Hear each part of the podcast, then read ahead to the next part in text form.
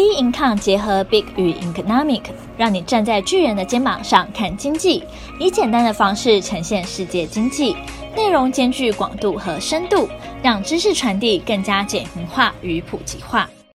大家好，欢迎收看今天的小资生活理财术。先祝大家新年快乐！那这是农历新年后第一次的小资。那不知道各位在过年期间过得怎么样呢？有没有被长辈问什么问题嘛？也可以听一下上一次啊，我跟财报一哥还有准先生有聊过年的话题。没想到今年过年还是一样有被问薪水啊、另外一半啊这种问题。但整体来说呢，这个过年是很开心的。虽然天气就是下雨，但还是有去玩蛮多个地方。那也祝大家呢，新的一年呢可以过得更好，更有活力。毕竟现在已经开始上班了嘛，不知道大家昨天要上班的时候有没有心情不好一下？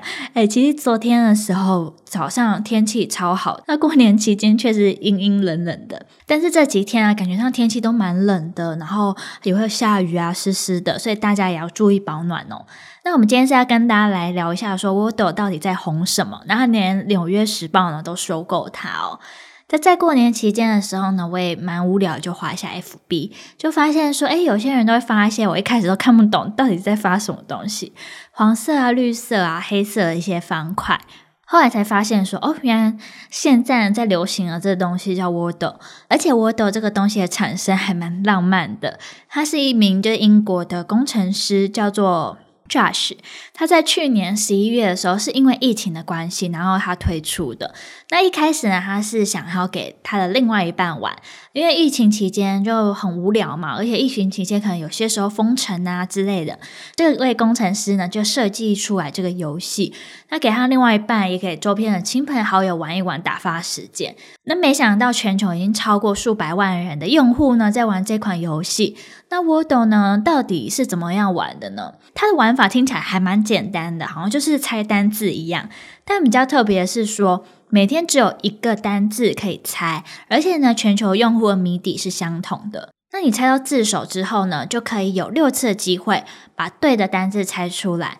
那没猜到的话，就是明天继续玩，有点在给你挑战耐心的感觉，但是呢，却也蛮杀时间的。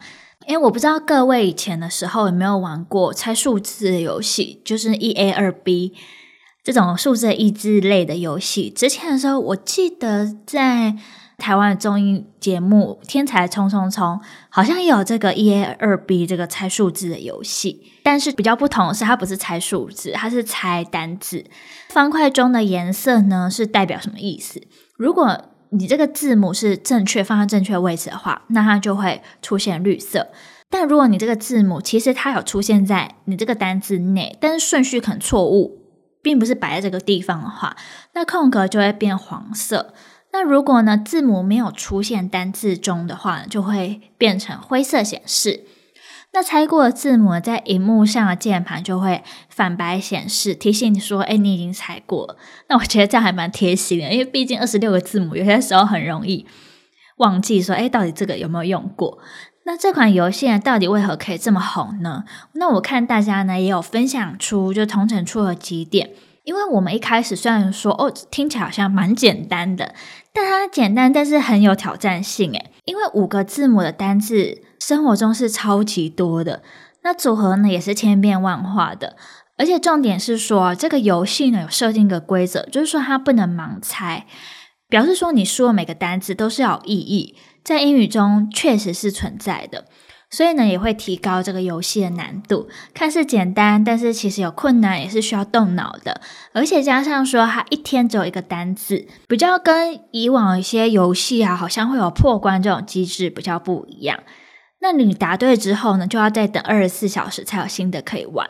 还有倒数的机制，告诉你还有几分钟，所以呢，就让你觉得说哇，很期待，但是却不会上瘾。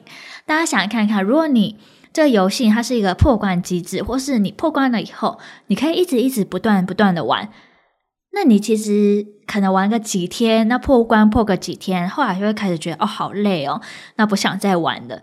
诶，可是我觉得它这个机制很聪明，就会让你会一种好有期待感，好想要下次赶紧再玩的这种感觉。再来的话呢，因为初期的玩家呢，他可以根据自己的单字量还有经验去猜；那进阶的玩家呢，抓出一些母音啊，就是 A E I O U 嘛，然后使用法去删除，并且啊，很多玩家呢也还有整理出就是英语结构的规则来猜单字。并且我觉得最重要的是说，诶，它到底怎么样红起来了？我觉得在社群讨论度跟分享这件事情呢，也是可以让这个游戏呢，就是快速的在全球呢可以风靡。因为这个游戏它可以分享功能，但是不会揭晓答案。那猜对的玩家会蛮有成就感的，也会让没有解出的玩家很有动力，想要赶快解出来和大家呢分享自己的结果。因为结果就是以以那个方块。来呈现嘛，所以不管是分享到社群的现实动态，或是贴文，都很简单。我觉得设计出这款游戏的这个 Josh 这个工程师真的是非常不简单，因为呢，他在设计这个游戏的时候呢，也抓到大家心里面会想要、会有兴趣的那个点，所以他设计出来，虽然一开始啊，真的不是说就是为了这款游戏要红，只是为了说给自己的亲朋好友玩。但没想到说，就是因为他抓住了人性的一些特点之后，这个游戏呢也才会说这么热门、这么红。原本说是要设计给家人玩这个游戏，刚才不是提到说已经有几百万人都在玩嘛？但是呢，这款游戏呢也即将被《纽约时报》收购。《纽约时报》在一月三十一号，他发表新闻稿中就表示说：“诶，他不会改变游戏的模式，也不会收费。”但是收购后的 Wordle 呢，将会怎么样的发展？那《纽约时报》表示说，现阶段是还没有具体的什么计划啦。那在欧美圈的时候，其实本来就蛮爱玩拼字游戏的。那为什么《纽约时报》会想要收购呢？因为拼字游戏呢，一直就占了《纽约时报》订阅服务的大部分的收益。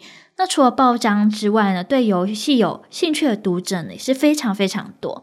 那我们之后也蛮期待说，《纽约时报》跟 Wordle 到底会散发出什么样的火花呢？并且啊，《纽约时报》它收购的金额其实还蛮高的，是数百万美元呢。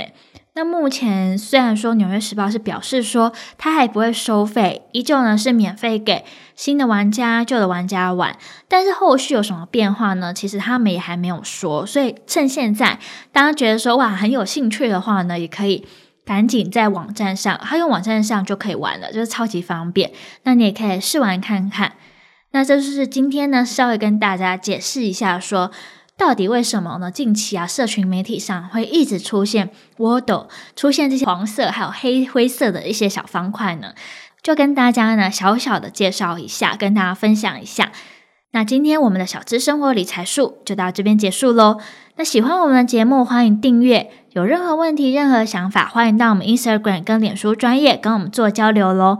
那我们下期节目见，拜拜。